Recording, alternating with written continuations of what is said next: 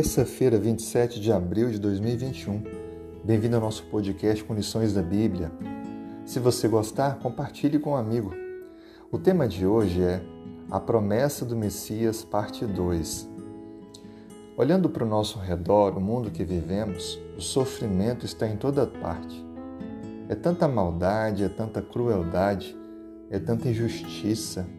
São notícias ruins, a morte de pessoas conhecidas ou da família, a dor, a diferença social, as injustiças com as classes menos favorecidas, a maldade contra crianças, contra mulheres, contra idosos.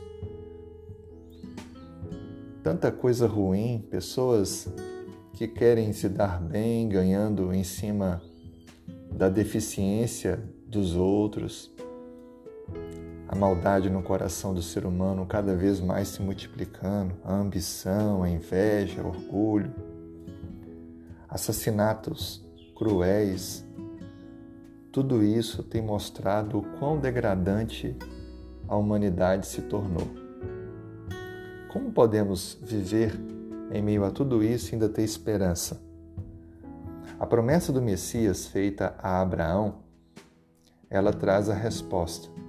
O Messias deveria vir para pagar o preço por todos esses erros, dando a sua vida pela humanidade, e então retornar a segunda vez como Rei dos Reis para dar aos que creem nele um novo céu e uma nova terra.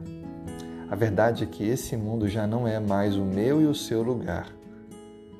Ele está totalmente entregue ao pecado mas Deus dará àquele que nele crê um novo lugar para morar.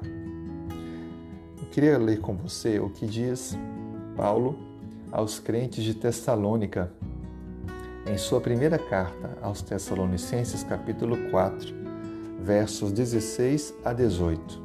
Veja que palavra de esperança. Porquanto o Senhor mesmo, dada sua palavra de ordem, ouvida a voz do arcanjo, e ressoar da trombeta de Deus, descerá dos céus.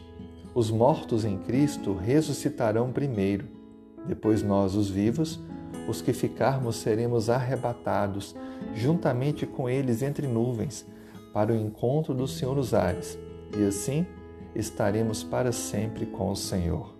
Consolai-vos, pois, uns aos outros com esta promessa. Veja que nós encontramos aqui a promessa do que acontecerá na volta de Cristo. Quando Cristo voltar, aqueles que descansaram, que morreram com a sua fé em Deus serão despertados. E aqueles que estiverem vivos, transformados, para que juntos possamos subir para viver a eternidade com o Senhor. Um novo céu, um novo lar.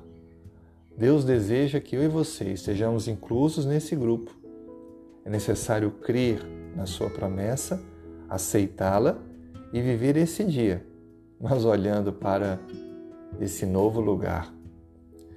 Viver ao redor do sofrimento do mundo presente, mas com esperança da eternidade. Anime-se, fortaleça-se nessa promessa. Compartilhe com quem você tem visto que está desanimado, cansado, sem esperança.